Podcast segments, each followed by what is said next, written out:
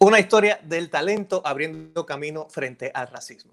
Hablamos de un nuevo documental que explora la batalla cuesta arriba de tres estrellas afrolatinas del béisbol en Estados Unidos y cómo rompieron barreras para las nuevas generaciones. Claro está que este no es un tema simplemente histórico, sino que es algo muy vigente y muy actual en el contexto de la situación política que se vive en el país en este momento.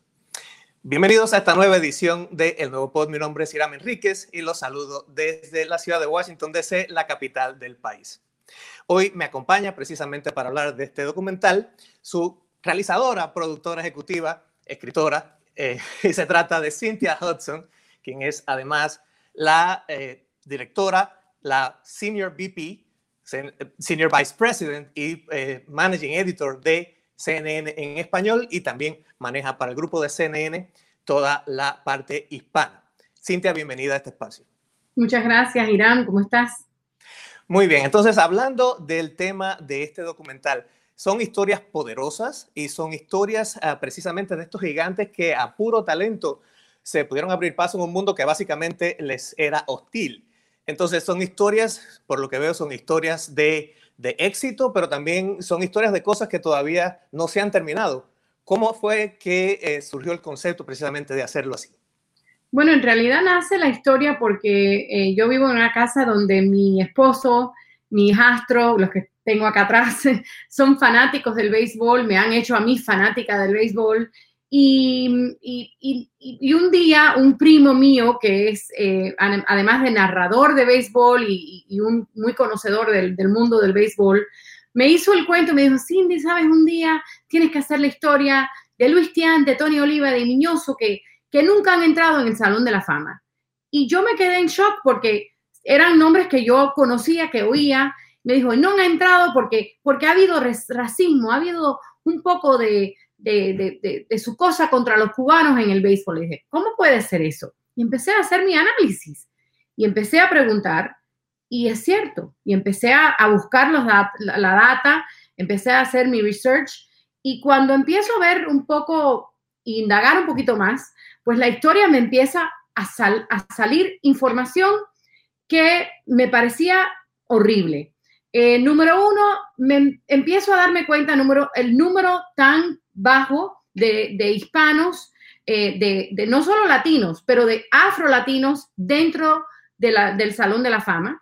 Empiezo a ver que ellos que habían jugado en una época donde todavía estaba la segregación en Estados Unidos, que justamente Jackie Robinson rompe la barrera del color, pero ellos entran en un momento en que todavía esa barrera no se había establecido bien. Inclusive Orestes Mini Miñoso jugó durante la época de la Liga Negra, pero después pasa a ser el primer hombre de color eh, eh, a jugar en Chicago, siendo no solo hombre de color, pero también latino. Y él abre la puerta para el resto de los latinos. Eh, Luis Tiant juega en Boston, en una ciudad que era muy conocida por el racismo y abre las puertas para otros latinos. Eh, Tony Oliva igual y, además se casa con una blanca. Eh, él tiene una relación muy bonita con su esposa Gordet. Tienen hijos que eran en su momento lo que le llaman biracial, o sea, birraciales, eh, en una época en que durante la época de su matrimonio todavía había estados en Estados Unidos que era ilegal casarse un hombre de color con una mujer blanca. O sea, son historias muy interesantes. Y, yo logro no solo hablar con Tiant y Oliva, que están vivos, tristemente ya Miñoso había fallecido, pero pude hablar con su hijo y con otros expertos del béisbol, eh, personas del Salón de la Fama, de, los escritores que escriben y son los que votan en el Salón de la Fama. Eh, logro hablar con eh, jugadores que no solo los que han entrado en el Salón de la Fama, pero también otros que fueron sus contemporáneos. puedo hablar con fanáticos, expertos, y la historia, sus historias son historias que realmente llegan al corazón de uno. Y, la verdad que creo que son eh, merecedores de que se revisite su estatus, eh, que sean reconocidos y que, y que se debe de conocer más la historia de ellos, no solo como jugadores, pero sino fuera de la cancha, fuera del terreno y, y como hombres que han contribuido en un momento muy difícil de, nuestro país. Eh, y, y no solo eso, sobre temas que todavía este país enfrenta. Efectivamente, y, precisamente la parte eh, poderosa de esta historia es que vemos que eh, son personas que tuvieron muchos factores adversos, porque está el tema no solamente racial, sino el tema también de ser inmigrantes y, de no hablar inglés perfectamente. y sin embargo, a través de su talento fueron capaces de pasar por encima de estas dificultades. Sin embargo, como decías, hay cosas que todavía no están resueltas. Miñoso murió sin, sin haber tenido la oportunidad de, de estar en el Salón de la Fama, que eh, eh, muchos piensan que sí, se, lo merece. Pero esto es parte también eh, de lo que se, aprende en el documental, de la propia manera en que estos temas raciales influyen en la manera en que se hacen estas elecciones y estos reconocimientos. Por ejemplo, la dicotomía entre las, los resultados de una liga, de la liga segregada, contra los resultados de la liga no segregada. Eh, ¿cómo, cómo, cómo, ves esta, esta situación, cómo los, los continúa afectando hasta este momento incluso? Bueno, nosotros hablamos, por ejemplo, con Jack O'Connell, que es el, el secretario tesorero de eh, la, la, Asociación de los Escritores, que son los que rigen el proceso de las elecciones. Y él me dice que todavía ellos tienen, están en la contienda y que podrían entrar, que inclusive él dice que él ha dicho públicamente, y lo ponemos en el documental, que el mejor jugador que aún no está en el Salón de la Fama es Mini Miñoso. Eh, que inclusive él ha votado 15 veces por Tony Oliva y que él todavía no entiende cómo no ha entrado. Em, ellos han ido cambiando las reglas. Parte del documental habla de que tristemente no ha habido una forma de, crear una consistencia en, número uno, los comités, el sistema de votación, eh, no han normalizado un proceso para poder crear una consistencia en los votos. Eso ha llevado a esto, a la confusión, al hecho de que se han quedado fuera jugadores como estos tres hombres que deberían de estar, que sus estadísticas, los tres deberían de estar. Los tres tienen el mérito eh, dentro de lo que es la estadística pura y dura para poder estar. Pero además, estas otras consideraciones que se han utilizado, como mencionas tú, para poder escoger a los que entraron por, por estar en el tema de la Liga Negra, que no se utilizaron para Mini Miñoso. Entonces, yo tengo la esperanza de que quizás este documental precisamente ayude a que se reconozca y se recapacite y vuelvan a, poderlos eh, considerar. E inclusive el documental menciona que ellos todavía podrían entrar. Eh, mira, yo creo que lo más importante del documental en realidad es las historias personales de cada uno de ellos, porque cada uno tiene una historia diferente, cada uno trae a la mesa una parte diferente de cómo ellos vivieron el racismo, de cómo ellos enfrentaron el momento. En el caso de Luis Tiant, yo hablo mucho de la historia de, la relación de él y su padre. Luis Tiant, padre, jugó en las ligas negras. Eh, Luis Tian padre no quería que su hijo jugara béisbol precisamente para que no tuviera que pasar por lo que él pasó, vivir con las, las ofensas del público, la, la, humillación continua de lo que era la segregación. Y que cuando Luis Tian, hijo, llega a Estados Unidos y se da cuenta y dijo, mi padre pasó por esto, Roberto Clemente ha pasado por esto, Jackie Robinson pasó por esto, yo tengo que buscar la manera de enfrentarme a esto. Él, él mismo se da cuenta de por qué su papá le había dicho que él no quería que fuera beisbolista. Y él, para él eso fue como un momento muy duro. Inclusive él llora en el documental y fue un momento para mí, a mí, yo empecé a llorar, yo estaba entrevistándolo y todo el mundo que estaba en ese, en ese locker room, o sea, estábamos en, atrás y estábamos todos, el camarógrafo, todo el mundo emocionado porque ver a este, este gigante del béisbol caer en lágrimas fue un momento emocionante. Em, la verdad que eh, yo te digo que las historias de estos tres hombres son preciosas. Por suerte, él pudo reunirse con su padre porque Fidel Castro recibe una carta del senador Brook personalmente pidiéndole que permita que su padre, que después de 17 años no veía a su hijo, su único hijo, lo viera pichar en el juego de las grandes ligas en la Serie Mundial de 1975 que Luis Tiant los había llevado a, a, las medias rojas de Boston a jugar en, la, Serie Mundial y, logra ver a su padre que lo dejan salir y en ese momento se paraliza el estadio y empieza a gritar todo ese público, Louis, Louis. Y ese es un momento emocionante, no solo para los fanáticos del béisbol, pero para cualquier ser humano escuchar esa historia, pues ¿quién no se emociona? Eh, eh, Cintia, y hablabas también, bueno, pasando a que este es un tema eh, particularmente vigente y, presente en este momento en la, situación política que estamos viviendo. Ah, me llamó la atención algo que dijo una de las personas que entrevistaste en el documental, que dice que, bueno, ahora hay, un 25% de los jugadores que son afrolatinos en las ligas de béisbol, y entonces él dice, estar tan presentes y a la vez ser invisibles.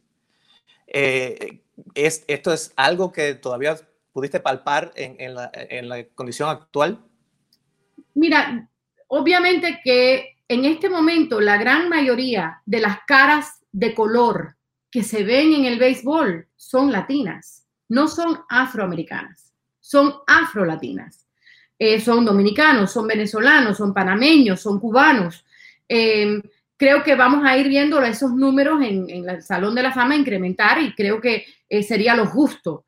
Eh, pero sí creo que el béisbol, como todos los deportes en este año 2020, gracias a que los activistas y la sociedad ha reconocido que Black Lives Matter, o sea, tenemos que entender que hay un movimiento para reconocer que ha habido una, un sistema de injusticia latente y que de alguna manera eh, el deporte también contribuía a que ellos dijeron otra palabra que lo dijo el doctor Adrián Burgos de la Universidad de Chicago dentro del documental, que él dice algo que, que también a mí me impactó, cuando él dijo que una cosa es que yo te permita entrar. O sea, una cosa es que yo te dé entrada, pero otra cosa es que yo te trate como igual. O sea, entrar no es significa igualdad.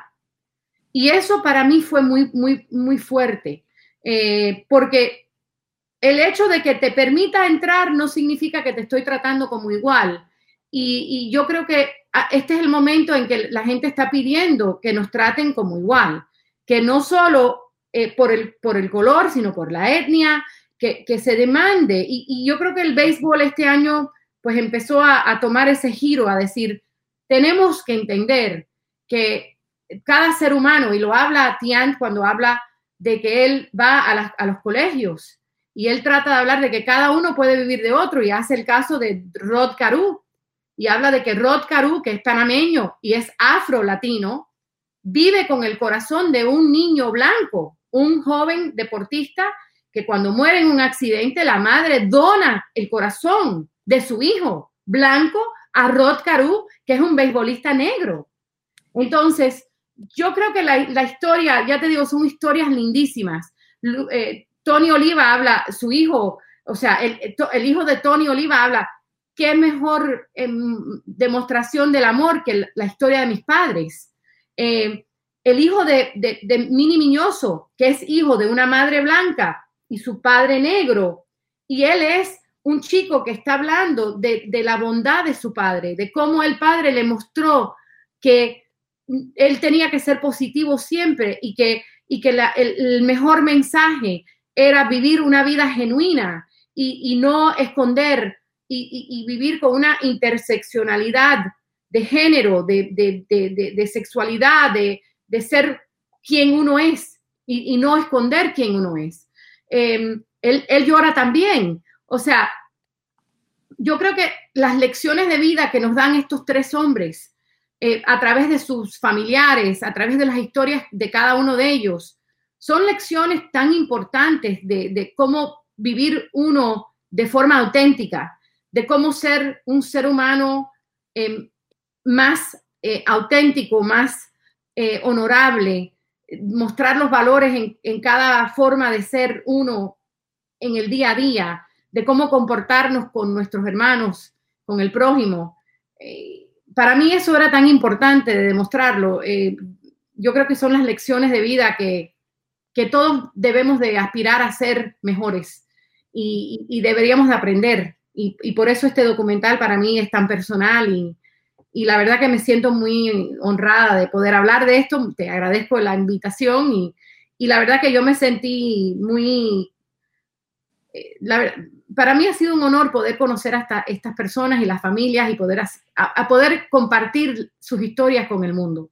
Claro, y, creo que es importante precisamente que los medios eh, estén al tanto de estas cosas y sigan trayendo esto a colación, eh, no solamente en el tema de los conflictos raciales, donde los, deportistas últimamente han tenido un papel protagónico, también sobre todo los deportistas eh, más, más, más, reconocidos, pero también sé que el tema de la inmigración, de los inmigrantes y de la, de la discriminación que, que, que sufren los inmigrantes en Estados Unidos es algo que también está eh, en la palestra y, bueno, sé que también CNN tiene un, proyecto que es el proyecto Ser Humano, que también habla de, de este tipo de cosas. que están, ¿Cómo están enfocando esta actividad precisamente para sacar estos estas, ah, problemas a, relucir?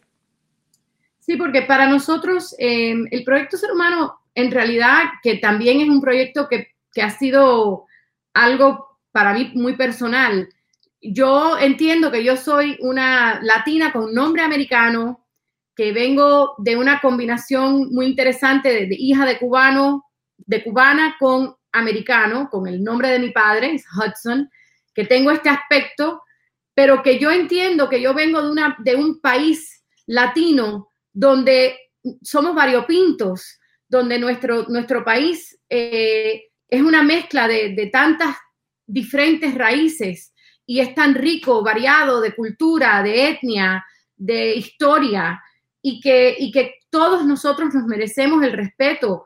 Eh, no importa el color, no importa nuestra, nuestro nivel social, económico, y que, y que precisamente eso es lo que nos hace que cada uno seamos parte importante de lo que es el mundo. Em, inclusive en el documental a mí me dolió mucho oír que, ellos habían inclusive sufrido un poco de discriminación en Cuba antes de salir, eh, precisamente por su color.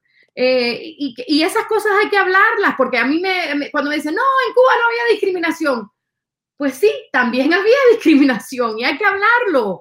Tenemos que ser mejores seres humanos y tenemos que reconocer cuando hay cosas que son injustas y tenemos que arreglar esas injusticias, porque si no somos capaces de, admitir cuando hay cosas que están mal hechas, no las podemos mejorar. Em, y no podemos hacer que las cosas mejoren para el futuro.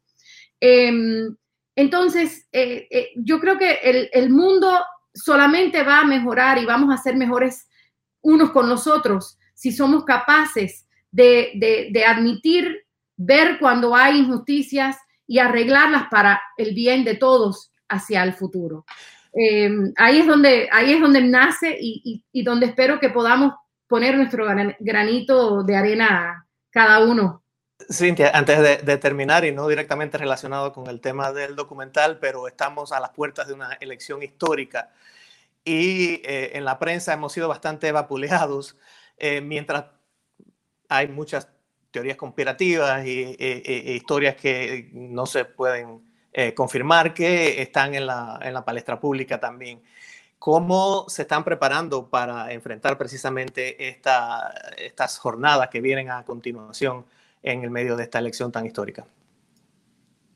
Bueno, yo creo que lo más importante como periodistas es eh, siempre eh, tratar de informar con los hechos obviamente estamos ante una realidad de que eh, los medios sociales no tienen regulaciones donde eh, el público puede entender qué es lo que es noticias verídicas, con hechos.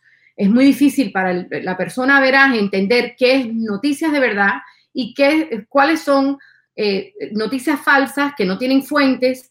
Cualquiera pone una página dice news y el, ser humano regular no sabe que eso no es verdad. Eh, y comparten las cosas, inclusive son utilizadas por, por grupos que quieren crear y fomentar eh, noticias falsas. Eh, y estamos ante una guerra cibernética de, propaganda.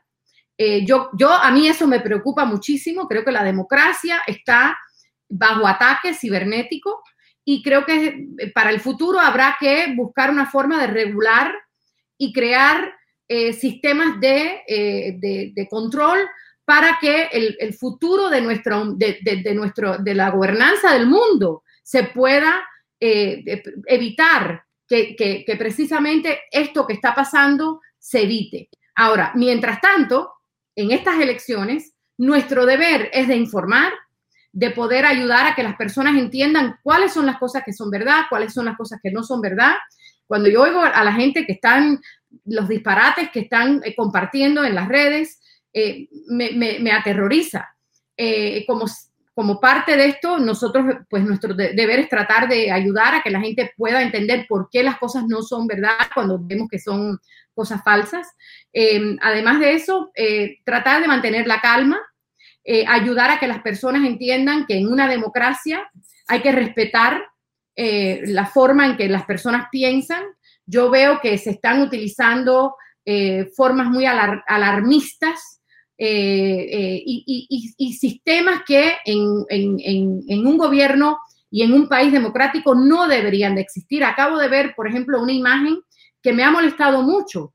Hay un chico en una universidad donde va a haber un discurso de uno de los candidatos y un grupo eh, ha ido a intimidar. Esas son cosas que pasan en países donde no hay democracia. O sea, hay que respetar las, ideas y las opiniones. Nosotros no podemos tener turbas eh, que van a intimidar. O sea, yo creo que, estamos lo mismo que hemos ido escapando de nuestros países, precisamente porque nos trataban de intimidar, lo estamos repitiendo aquí. Eh, por más que no estemos de acuerdo con alguien, tenemos que buscar la forma de respetar si no queremos que en algún momento nos hagan lo mismo.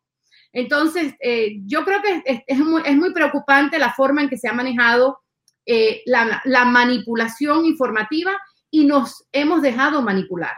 Yo creo que deberíamos todos de respirar profundo y pensar, nos están manipulando. Yo me he comportado precisamente como yo criticaba cuando yo me fui de mi país, porque si a mí no me gustaba que me hicieran marchar con letreritos cuando yo vivía allá país X, cualquiera que fuera, ¿por qué yo lo estoy haciendo aquí? ¿Por qué yo le estoy gritando a la gente? Porque a mí me recuerda cuando la gente gritaba, gusano. O sea, a mí me parece que yo estoy viendo algo, una película repetida que no me gusta lo que estoy viendo.